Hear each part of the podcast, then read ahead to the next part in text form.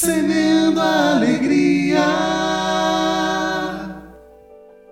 O eterno não é a ostentação de uma vida toda, mas é a simplicidade do hoje vivida intensamente a cada segundo. Um piscar de olhos é uma eternidade para quem ama. Também nossa experiência de fé, uma fagulha diante do todo do eterno. Mas o que seria de nós sem essa fagulha? Não se iluda crendo apenas naquilo que vês ou que sua razão detém. Fé é o resultado de quem se deixa tocar por dentro.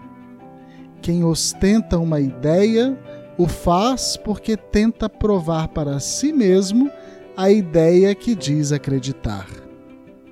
No dia de hoje, somos convidados a viver intensamente cada detalhe da nossa vida, pois um segundo é uma eternidade para quem sabe viver.